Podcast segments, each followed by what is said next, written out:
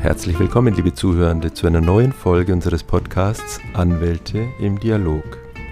Mein Name ist Heribert Hertinger, ich bin Kommunikationswissenschaftler und ich interessiere mich für die Lebensläufe und Karrierewege erfolgreicher Rechtsanwälte. Und gemeinsam mit Ihnen, liebe Hörende, werfe ich in dieser Podcast-Reihe neugierige Blicke hinter die Kulissen interessanter Anwaltskanzleien. Mein heutiger Gast ist Rechtsanwalt Giuseppe Landucci, Fachanwalt für Familienrecht und ausgebildeter Mediator mit eigener Kanzlei in Köln. Hallo, guten Morgen, Herr Landucci. Schön, dass Sie hier sind. Hallo, Herr Hertinger. Vielen lieben Dank für die Einladung.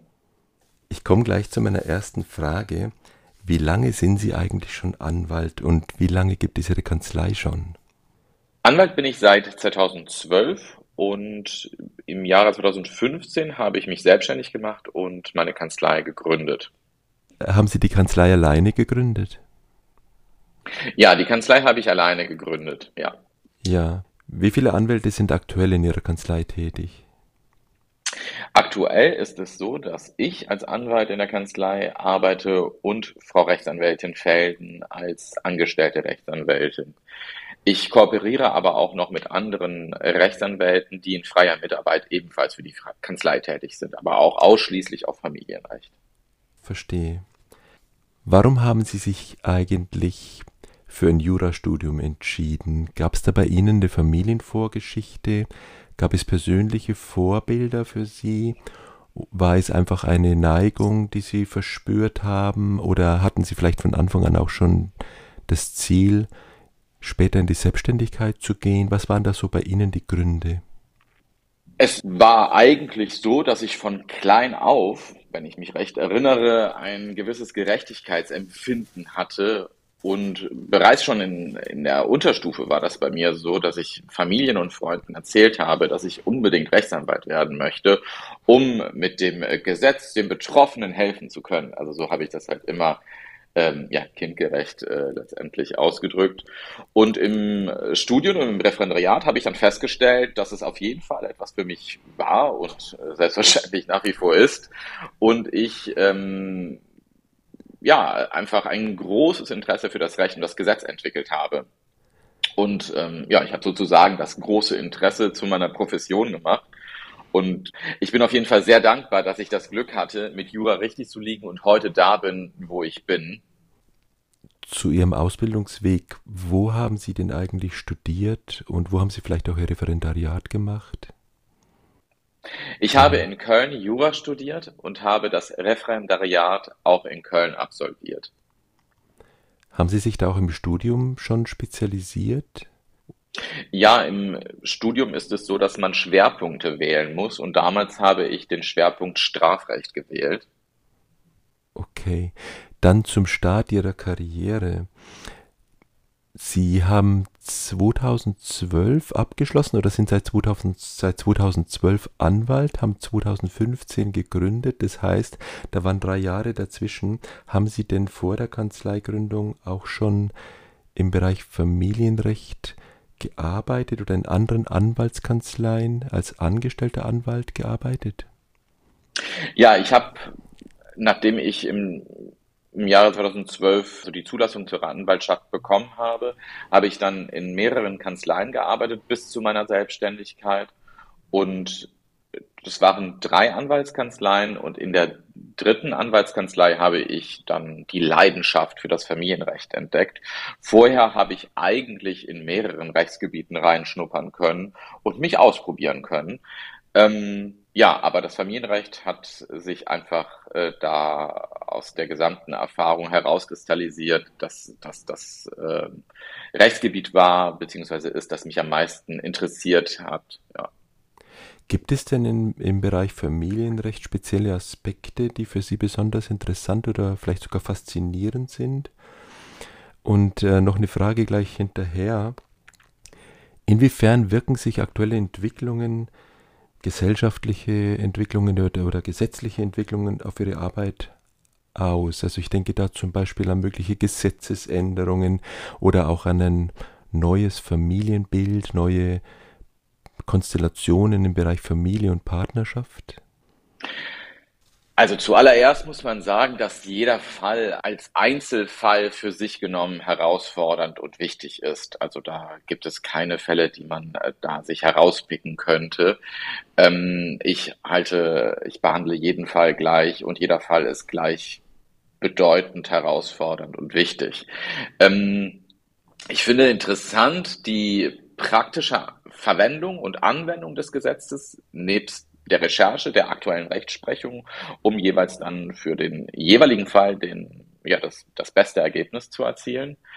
Und ähm, sehr, sehr gewinnbringend ist das Gefühl, dadurch, durch diese Arbeit, durch diese Anwendung Verwendung des Gesetzes, den betroffenen MandantInnen entsprechend helfen zu können, ja, unterstützen zu können. Und ähm, natürlich sind auch neue Familienkonstellationen oder auch Betreuungsmodelle von Kindern ähm, im Rahmen meiner Arbeit entsprechend zu berücksichtigen. Da fällt mir spontan das sogenannte Wechselmodell ein. Für die, mhm. die das, die das nicht kennen, die das nicht wissen. Das Wechselmodell ist, wenn nach einer Trennung müssen Umgangskontakte oder sollten Umgangskontakte mit den Kindern äh, geregelt werden. Also wie betreut der Elternteil das Kind das nicht bei dem Elternteil leben soll. Und aus meiner Erfahrung muss ich sagen, dass langsam das Wechselmodell immer beliebter wird bei Eltern, heißt letztendlich die hälftige Betreuung des jeweiligen Kindes oder der jeweiligen Kinder, dass hm, die Kinder eine Woche bei, bei dem einen Elternteil sind und eine Woche bei dem anderen. Das ist jetzt nur ein Beispiel. Es geht halt auch, dass man äh, zwei Wochen bei einem Elternteil ist und zwei Wochen bei dem anderen oder ähm, also jedenfalls eine hälftige Betreuung. Ich persönlich halte aber das Nestmodell für gewinnbringender beziehungsweise äh, einfach ähm, für das Kind besser. Das Nestmodell ist, dass das Kind in dem Haus oder in der Wohnung betreut wird. In, also es lebt immer in der gleichen Wohnung oder in dem gleichen Haus und es sind die Eltern, die immer jeweils wechseln. Also zum Beispiel eine Woche lebt ähm, ein Elternteil in dem Haus mit dem Kind und dann wechselt der andere Elternteil. Das finde ich gut beziehungsweise besser, weil das Kind dann die, die Umgebung, also die Umgebung immer beibehalten wird und nicht ständig hin und her switchen muss. Nachteil ist natürlich eine, eine entsprechende Finanzierung des Ganzen. Das heißt, die Eltern müssen natürlich entsprechend äh, finanziell aufgestellt sein, um sich das alles leisten zu können. Also doppelte Miete oder falls es Eigentumswohnungen oder Häuser sind, doppelte Finanzierungen, wenn die Immobilien nicht äh, abbezahlt sind. Aber das Nestmodell finde ich persönlich am besten, wenn es natürlich situativ und auch finanziell möglich ist. Aber grundsätzlich ist die Betreuung immer eine Sache, die man im Einzelfall entscheiden muss. Aber wenn man sich für eine jeweils hälftige Betreuung für das Kind entscheidet, finde ich das Nestmodell einfach besser. Finde ich super spannend. Ich hatte das tatsächlich noch nie gehört und auch in dieser äh, Konstellation noch nie etwas davon mitbekommen. Also den Namen Nestmodell nicht gehört und auch die Konstellation wirklich noch nie gehört. Äh, wenn ich noch eine Sache ergänzen kann, ähm, es ist jetzt nicht immer so, dass in allen Fällen das Wechselmodell oder die hälftige Betreuung oder das Nestmodell dem Kindeswohl am besten entspricht. Es gibt äh, Fälle, in denen das Wechselmodell beziehungsweise das Nestmodell gut ist, aber in anderen Fällen ist das sogenannte Residenzmodell besser. Das Residenzmodell ist Haupt Wohnort des Kindes ist bei einem Elternteil und der andere Elternteil hat zum Beispiel jedes zweite Wochenende Umgang am Wochenende. Also man muss im Einzelfall schauen, was dem Kindeswohl am besten entspricht. Ob dieses Modell, also das Wechselmodell, das Nestmodell oder das Residenzmodell besser für das Kind ist, das müsste man sich dann in Ruhe anschauen und dann entsprechend prüfen. Also das kann man nicht alles verallgemeinern, nur äh, als kleine Ergänzung. Interessant. Ich hatte mir das jetzt so vorgestellt, Eltern kommen mit bestimmten Vorstellungen zu ihnen, die sie dann irgendwie durchsetzen wollen, aber es scheint auch so zu sein, dass Sie als Anwalt sich die Situation erstmal anschauen und dann gewissermaßen in Rücksprache mit den Eltern, vielleicht auch mit beiden Eltern teilen, auch gewissermaßen Ideen mit einbringen oder Empfehlungen sogar aussprechen. Das ist so ohne weiteres ehrlich gesagt nicht möglich. Es kommt, wenn dann ein Elternteil zu mir und bittet mich um ähm, Prüfung, Beratung oder Vertretung. Und natürlich versuche ich, die Vorstellung des jeweiligen Elternteils durchzusetzen. Ich muss aber als Anwalt prüfen, ob es rechtlich überhaupt möglich ist, ob es erfolgversprechend ist. Wenn das der Fall ist, dann versuche ich das natürlich gerichtlich durchzusetzen und gebe mein Bestes, dass das Gericht das genauso sieht. Beziehungsweise ich gebe dann alles, damit es durchgesetzt wird, ja. Aber man muss gucken, dass wenn die Voraussetzungen nicht gegeben sind, dass ich jedenfalls zumindest auf äh, die Prozessrisiken hinweisen muss, dass es sein könnte, dass das Gericht, das Jugendamt oder der Verfahrensbeistand, ähm, der Verfahrensbeistand beziehungsweise die Verfahrensbeiständin ist ähm, die Rechtsanwältin, der Rechtsanwalt des Kindes und gibt dem Gericht eine Stellungnahme ab und teilt mit, was entspricht dir dem Kindeswohl am besten. Das heißt, dass letztendlich im Rahmen eines gerichtlichen Umgangsverfahrens viele Faktoren eine Rolle spielen, um am Ende zum Ergebnis zu kommen, was dem Kindeswohl am besten entspricht. Wenn ich der Meinung bin, das entspricht hier dem Kindeswohl, dann setze ich das durch beziehungsweise beantrage das entsprechend, damit es durchgesetzt werden kann. Wenn ich der Meinung bin, dass das etwas riskant sein kann, dann berate ich beziehungsweise kläre die MandantInnen darüber auf, dass es zu Risiken kommen kann. Und am Ende ist es die Entscheidung der Mandantin, des Mandanten, trotzdem den Auftrag zu erteilen, dies gerichtlich durchzusetzen beziehungsweise zu beantragen oder halt nicht. Jedenfalls ist mir wichtig, dass alle Alternativen auf den Tisch gelegt werden und die betroffenen Elternteile beziehungsweise der betroffene Elternteil entsprechend entscheidet, in welche Richtung es gehen soll. Ja, mein Job ist letztendlich zu sagen, diese Möglichkeiten gibt es, da sind die Risiken, das können wir auf jeden Fall durchsetzen, das können wir nicht durchsetzen. Sie entscheiden, was Sie möchten. Hauptsache ist, dass alles, alle möglichen Risiken auf dem Tisch liegen. Gibt es eigentlich immer einen solchen Verfahrensbeistand? Also in Kindschaftssachen gibt es grundsätzlich immer eine Verfahrensbeiständin oder einen Verfahrensbeistand. Ergänzend zu eben wollte ich aber noch sagen, dass die Verfahrensbeiständin oder der Verfahrensbeistand vom Gericht beispielsweise in Verfahren über Umgangsrecht oder Sorgerecht bestellt wird. Die Verfahrensbeistandschaft vertritt die Interessen des Kindes und gibt dem Gericht in diesem Verfahren eine Stellungnahme ab, nachdem sie sich ein Bild der Angelegenheit gemacht hat, in dem mit den Eltern und/oder dem Kind und/oder auch anderen Personen gesprochen wurde. Es handelt sich oft beispielsweise um SozialarbeiterInnen, RechtsanwältInnen oder PsychologInnen. Das Gericht benötigt unter anderem diese Stellungnahme für eine mögliche gerichtliche Entscheidung, wenn es auf eine gerichtliche Entscheidung überhaupt hinausläuft. Aber auch im Falle von gerichtlichen Vergleichen ist diese Stellungnahme notwendig als unter anderem Basis für die Einigung der jeweiligen Beteiligten in solchen Verfahren. Ja. Und äh, die Verfahrensbeistandschaft ist deshalb nicht die anwaltliche Vertretung des Kindes im engeren Sinne, sondern vertritt in Kindschaftsverfahren die Interessen des Kindes und teilt dem Gericht im Rahmen einer Stellungnahme mit, was ihrer oder seiner Ansicht nach dem Kindeswohl am besten entspricht. Wir haben jetzt über das Thema Betreuungsfragen gesprochen. Was sind denn noch so weitere klassische Probleme, mit denen Menschen auf Sie zukommen oder eben so typische Anliegen? Wie muss man sich das so in der Praxis vorstellen? Wer kommt auf Sie zu, mit welchen Anliegen und wie können Sie dann helfen?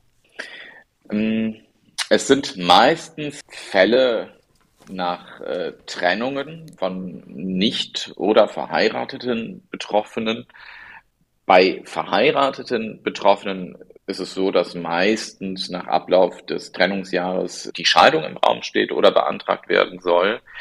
Es gibt aber auch bei verheirateten Betroffenen Fragen zu klären, wie zum Beispiel Ehegattenunterhalt, Vermögensausgleich, Nutzung oder Behandlung der gemeinsamen Immobilie, Beispielsweise soll sie verkauft werden, ähm, soll sie vermietet werden, soll einer der Betroffenen dort leben bleiben, mit, ohne Kindern. Also das sind alles Fragen, die zu klären sind unter bestimmten Voraussetzungen, also wenn der Fall entsprechend passt.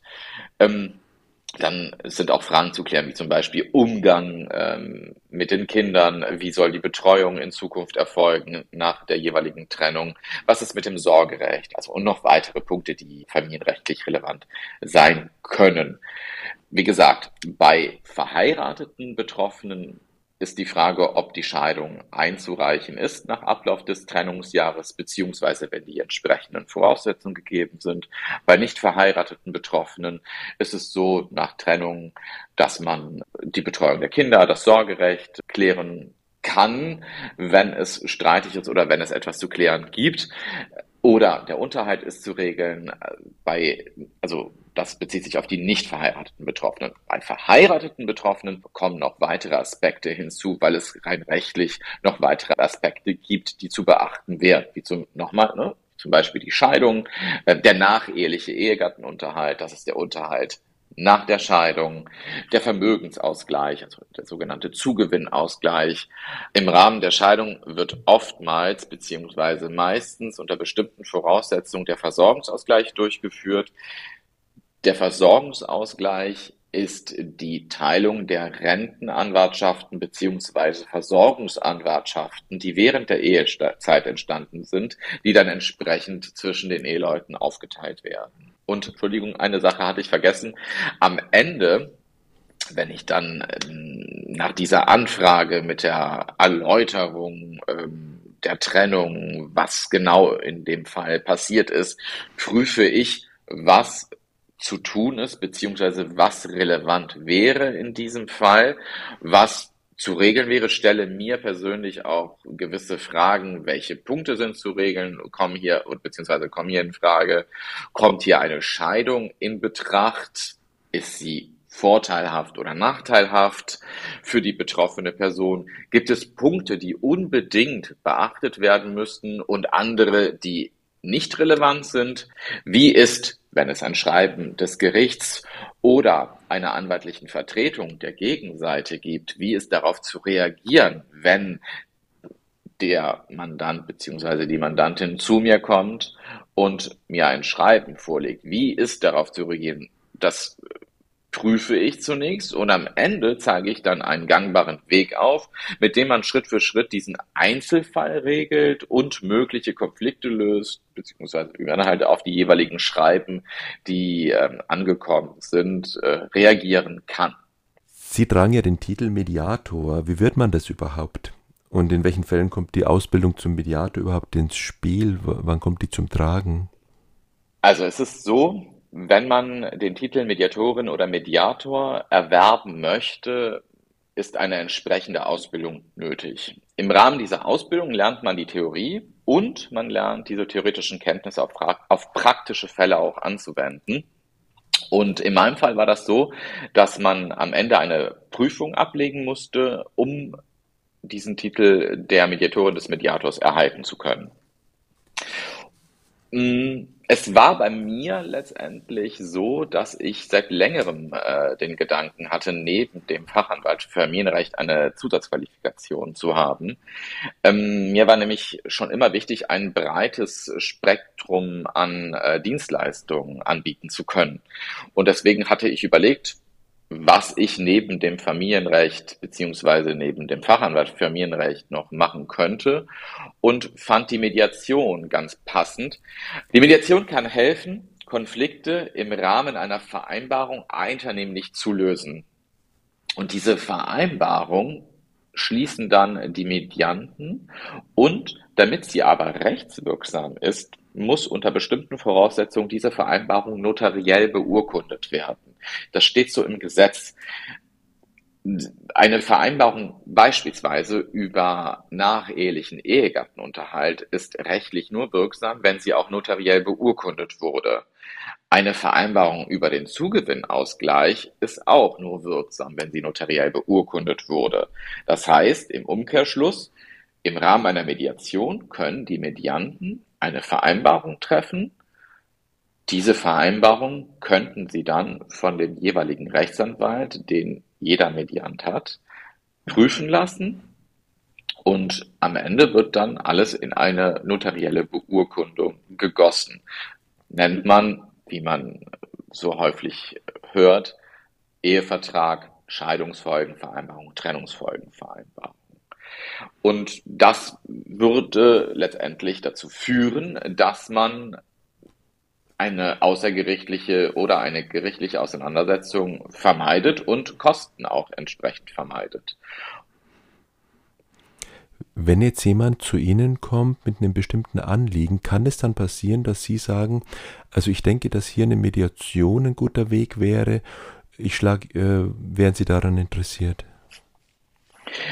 Wenn jemand zu mir kommt und sagt, ich weiß nicht weiter, die und die Punkte sind streitig und ich persönlich der Meinung bin, dass hier eine Mediation ähm, gut wäre oder Sinn machen würde, dann äh, teile ich das auch mit. Das ist dann im Rahmen meiner anwaltlichen Beratung aber. Also ich berate anwaltlich, rechtlich und sage, ähm, so sieht die Sach- bzw. Rechtslage bei Ihnen aus. Ich würde Ihnen Folgendes empfehlen und neben der rechtlichen Aspekte, wenn ich der Meinung bin, dass eine Mediation sinnvoll ist, teile ich mit, dass auf jeden Fall eine Mediation in diesem Fall Sinn machen würde. Aber ich selbst kann keine Mediation selber durchführen, wenn ich vorher schon als Anwalt tätig geworden bin.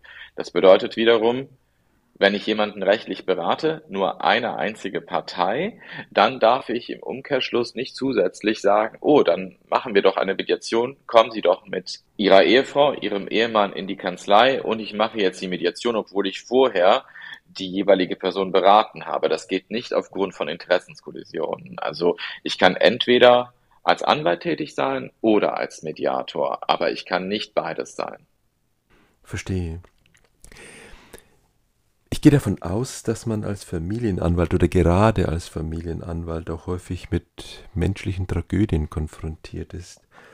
Und wie geht man dann als Anwalt mit dieser emotionalen Komponente um, wo einerseits anwaltlicher Rat gefragt ist, andererseits aber vielleicht auch so ein menschlicher Beistand, ein Trost.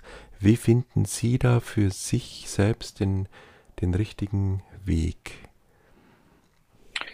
Also es ist selbstverständlich so, dass es Fälle gibt, wo man äh, Trost und äh, Beistand geben sollte. Ich finde, dass ähm, neben dem rechtlichen Know-how eine gute Portion an Empathiefähigkeit nötig ist und nicht nur, ähm, dass man das Gesetz und die Rechtsprechung kennt und auch anwenden kann. Also das halte ich wirklich für sehr wichtig. Es handelt sich nämlich oft um sehr emotionale Fälle mit sehr starken Gefühlen und ich persönlich finde nicht, dass es richtig ist, nur das Gesetz oder die Rechtsprechung runterzubeten. Ähm, das wäre meiner Meinung nach äh, nicht angebracht, ähm, ohne dass man den Menschen äh, im Fokus behält und auf äh, diesen Menschen auch eingeht. Ähm, ich finde, dass äh, auf jeden Fall Verständnis für die emotionale Lage gegeben sein muss und auch unter bestimmten Umständen auch Trost spendet und auch Mut machen sollte. Ähm, ich halte das für selbstverständlich im äh, Rahmen des anwaltlichen Arbeitens, äh, also auch im Rahmen des anwaltlichen Arbeitens im äh, Rahmen von Familienrecht. Ähm, natürlich ist aber auch da ein Mittelweg nötig. Einerseits ist man die anwaltliche Vertretung im Familienrecht. Andererseits ähm, muss man aber auch verstehen, dass es hier um sehr emotionale Fälle geht und dass man da ein gewisses ähm, äh, Feingefühl hat, hat und mit den Menschen auch entsprechend ähm, ja, umgehen kann, äh, ohne, wie gesagt, nur anwaltlich äh, vorzugehen. Das fände ich, äh, ehrlich gesagt, relativ seltsam und auch unglücklich. Ähm, andererseits gibt es äh, auch Fälle, in denen man äh, grundsätzlich nur analytisch vorgehen muss, ohne ähm, dass es da um emotionale Fälle geht. Also wenn es äh, eine Anfrage gibt, ähm, ich möchte gerne eine Unterhaltsberechnung haben, dann ist es ja denklogisch, äh, dass man jetzt keinen Trost spenden oder Mut machen soll, sondern da geht es einfach nur um diese Unterhaltsberechnung.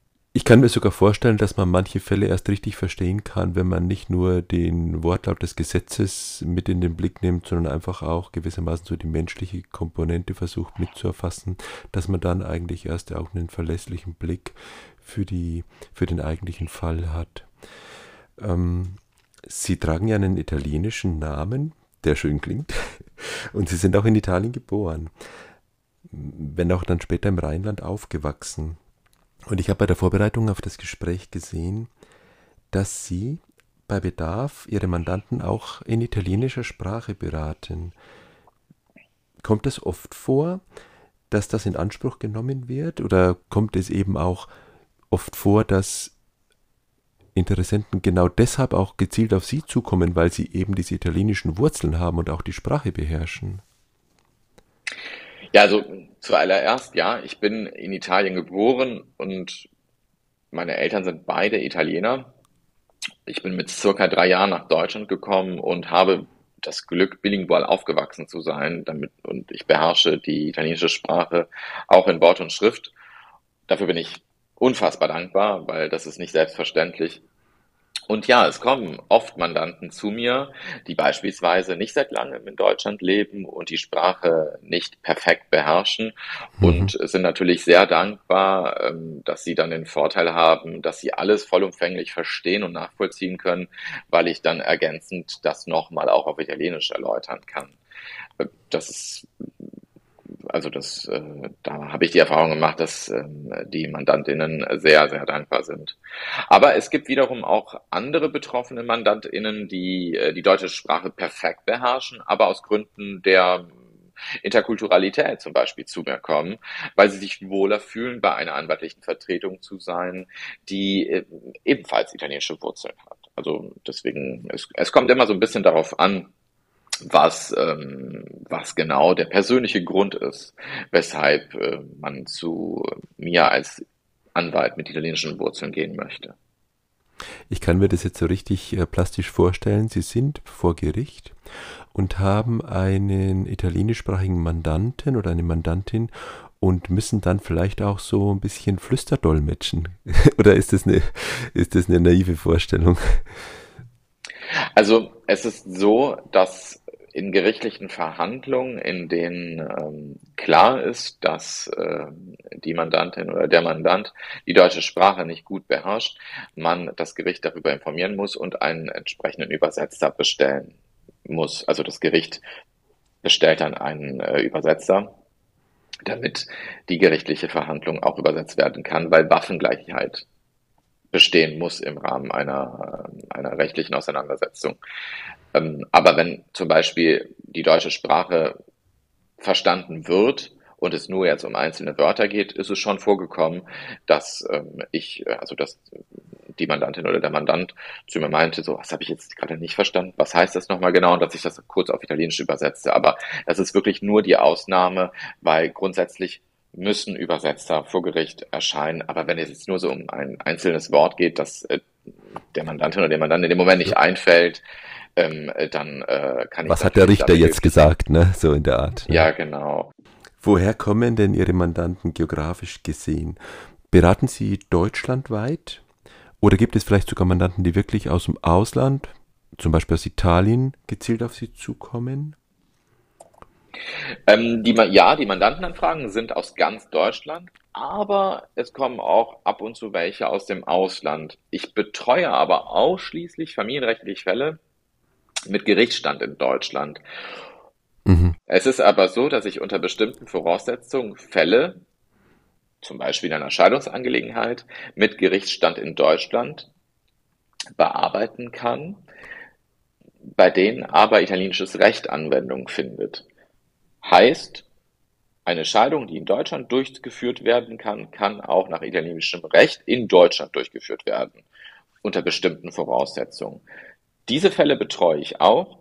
Es ist aber nicht möglich, dass ich Fälle betreue, die im Ausland äh, durchgeführt werden müssten, also Scheidungen, die, die im Ausland durchgeführt werden müssten. Also eine Scheidung in Italien begleite ich jetzt nicht. Eine Scheidung in Deutschland nach italienischem Recht aber schon. Aber das ist jetzt nicht nur auf das italienische Recht äh, zu beschränken, sondern auch Scheidungen, die äh, nach äh, beispielsweise türkischem Recht durchgeführt werden hier in Deutschland, habe ich auch öfter. Die begleite ich auch. Aber bei Fällen, in denen der Gerichtsstand im Ausland ist, verweise ich dann an KollegInnen in, ähm, also in dem jeweiligen Land. Verstehe. Und ich kann mir vorstellen, wenn Sie selbst jetzt so einen Fall betreuen mit Gerichtsstand Deutschland, wo aber eben auch italienisches Recht mit hineinspielt, kann es sein, dass man für solche Fälle dann eben auch so etwas wie ein Netzwerk unterhält zu Experten für italienisches Recht? Wenn es Fälle sind, die sehr komplex sind, die zum Beispiel auch das italienische Erbrecht tangieren würden, ja, dann verweise ich komplett auf einen Kollegen, eine Kollegin, die oder der letztendlich äh, auf dieses Rechtsgebiet spezialisiert ist und ein entsprechend tiefergehendes Know-how hat. Das halte ich für wichtig. Also ich äh, nehme keine Fälle an, wenn ich nicht zu hundertprozentig überzeugt bin, dass ich da auch sehr gute Ergebnisse erzielen kann. Ja, verstehe. Wenn wir nochmal zurückblicken, wie war das eigentlich für Sie, eine eigene Kanzlei aufzubauen? Also ganz am Anfang kann das ja wirklich schwierig sein. Haben Sie da wirklich ganz ohne Mandantenstamm wirklich bei Null angefangen? Man hört immer wieder, dass es unglaublich schwer ist, das zu machen. Andererseits, Sie hatten ja eben schon diese Erfahrung aus anderen Kanzleien, sich bestimmt auch schon einen Namen gemacht. Wie verlief dieser Weg der Kanzleigründung für Sie und des Aufbaus und was waren da so die größten Herausforderungen? Es ist so gewesen, dass ich mich selbstständig gemacht habe mit dem äh, Ziel, eine Kanzlei zu gründen mit einem oder wenigen Rechtsgebieten, auf die ich mich dann spezialisiere. Ganz, am, ganz zu Beginn war das so, dass ich Arbeitsrecht auch angeboten habe, Mietrecht, Familienrecht und auch allgemeines Zivilrecht. Im Laufe der Zeit war das so, dass ich dann präsenter wurde, dass ich mir peu à peu auch durch Mundpropaganda mehrere, also einen größeren Mandantenstamm aufgebaut habe. Aber zu Beginn hatte ich keinen Mandantenstamm. Ich hatte die Erfahrung, ich hatte mein Ziel vor Augen und ich habe durch Arbeit und Fleiß es glücklicherweise geschafft, die Kanzlei so zu gestalten, wie ich sie mir ähm, ja, vorstelle. Sicherlich ist es auch ein großer Unterschied, ob man direkt nach Abschluss des Studiums eine Kanzlei gründet oder ob man eben vorher auch schon wirklich Berufserfahrung gesammelt hat in verschiedenen Rechtsgebieten. Das ist meine Annahme. So ist es auch. Also ich habe mir von vornherein äh, gesagt, dass ich nicht direkt nach dem Referendariat äh, eine Kanzlei gründen möchte oder mich selbstständig machen möchte. Ich ähm, habe erstmal Erfahrungen sammeln, sammeln wollen, um überhaupt zu schauen, ob äh, der Anwaltsberuf überhaupt etwas für mich ist. Es hätte ja auch sein können, dass ich zu dem Ergebnis komme, ach, das ist nichts für mich, ich möchte lieber in einer, eine andere Branche gehen.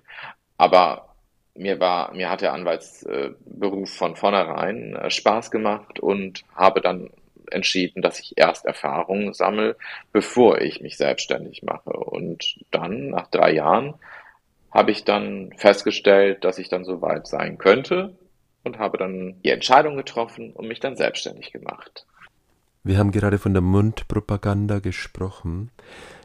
Ich höre auch immer wieder, auch von Ihren Anwaltskollegen, wie wichtig es ist, eben ähm, durch kontinuierliches, seriöses, kompetentes Arbeiten dafür zu sorgen, dass sich das eben auch herumspricht und dass das wirklich für Kanzleiinhaber eine ganz entscheidende Rolle spielt. Trotzdem möchte ich noch fragen, tun Sie etwas konkret dafür, diese Mundpropaganda nochmal zu fördern? Beispiel, meine Frau war vor kurzem beim Zahnarzt, da war ein größerer Eingriff erforderlich und wir waren sehr zufrieden oder sie war sehr zufrieden. Dann hat der Zahnarzt gesagt, oh, können Sie mir eine, eine Empfehlung auf, auf Google äh, hinterlassen und hat ihr den Link zugeschickt. Ist es eigentlich so allgemein im Anwaltswesen auch üblich, dass man ein bisschen was auch aktiv dazu tut und Menschen auch daran erinnert, ihrer Begeisterung Ausdruck zu verleihen? Ob es üblich ist oder nicht, kann ich nicht beurteilen. Ich persönlich mache es nicht. Ähm, ich finde, der Mandantenstamm vergrößert sich, denk logischerweise, durch äh, positive Empfehlungen und Mundpropaganda. Mir persönlich ist aber die Zufriedenheit der Mandantinnen ähm, wichtig, weil es ein Anspruch an mich selbst ist, sehr gute Arbeit zu leisten. Ähm, mir geht es aber in solchen Fällen nicht darum, Empfehlungen zu erhalten, sondern einfach sehr gute Arbeit zu leisten. Das ist mein Job und äh, das ist auch äh, mein Ziel und schon immer auch mein Ziel gewesen. Ähm, ja, vielleicht ist ja genau diese innere Haltung auch äh, der Weg zum Erfolg, selbst wenn man nicht so bewusst darauf abzielt. Sie haben ja ein Leben zwischen ja, Unternehmertum und Expertentum im rechtlichen Bereich. Das ist sehr aufwendig, das kann man sich sehr leicht vorstellen. Wie gelingt es Ihnen denn, Ihre Selbstständigkeit, Ihre anwaltliche Tätigkeit in Einklang zu bringen mit Familie, Freunden, Hobbys? Was ist da so Ihr persönlicher Weg? Wie finden Sie Ihre Balance? Hm, also es ist so, dass man im Laufe der Zeit immer mehr es schafft, eine gewisse Work-Life-Balance herzustellen. Das lernt man einfach im Laufe der Jahre.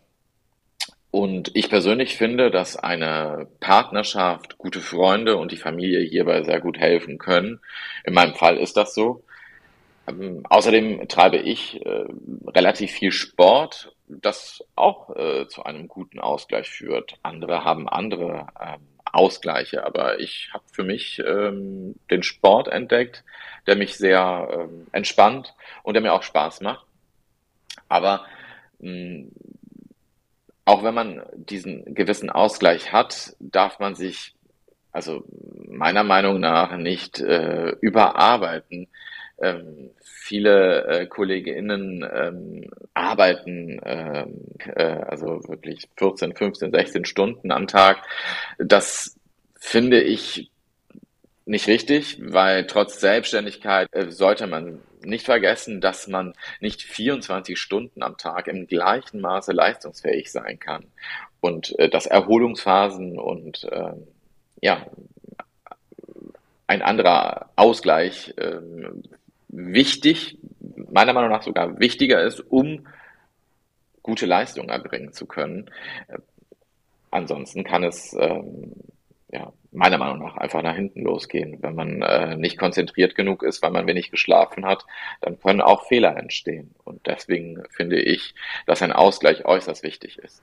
Ja, das ist auch in meinem Beruf so. Und ich sage immer, wir sind keine Sprinter, wir sind Ausdauerläufer, Langstreckenläufer und wir müssen auf Dauer auch fit und leistungsfähig bleiben. Ja. Darf ich fragen, welche Sportarten Sie treiben? Äh, ganz einfach, äh, Fitnessstudio, ähm, äh, das ist Kraftsport, mache ich gerne. Zuletzt noch eine Frage, die ich all meinen Interviewpartnern stelle. Was macht Ihre Kanzlei besonders? Oh, das ist eine sehr schwierige Frage, Herr Hertinger. Ähm, ich versuche sie trotzdem zu beantworten. Also ich habe es stets für wichtig gehalten, eine Kanzlei aufzubauen, ähm, die zuverlässige und sehr gute Arbeit leistet und dabei aber den Menschen nicht vergisst. Ich halte es nicht für richtig, sich ausschließlich auf die anwaltliche Tätigkeit zu konzentrieren, ohne den Menschen als Mandantin im Fokus zu behalten. Und wie ich eben schon gesagt habe, im Familienrecht halte ich für äußerst wichtig, oftmals die emotionale Lage der betroffenen Person in bestimmten Fällen entsprechend auch verstehen zu können. Wir sind ein sehr junges, engagiertes und auch leidenschaftliches Team, das sich sehr gut versteht und äh, ich habe es von vornherein so haben wollen, dass wir alle im Team arbeiten und Teamarbeit wird bei uns wirklich groß geschrieben. Ähm, das macht so am meisten Spaß. Also ich finde, das Arbeiten macht wirklich so am meisten Spaß, wenn man im, im Team arbeitet.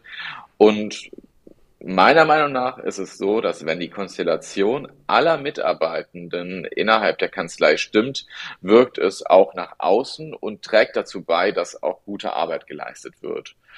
Ob das jetzt alles, was ich gerade gesagt habe, meine Kanzlei besonders macht, mögen gerne andere beurteilen. Ich für mich bin aber persönlich äußerst zufrieden, dankbar und glücklich, wie sich die Kanzlei und die Kanzleiarbeit entwickelt hat und weiterentwickelt. Herr Landucci, ich danke Ihnen sehr herzlich für das Gespräch. Ich danke Ihnen auch, Herr Herdinger.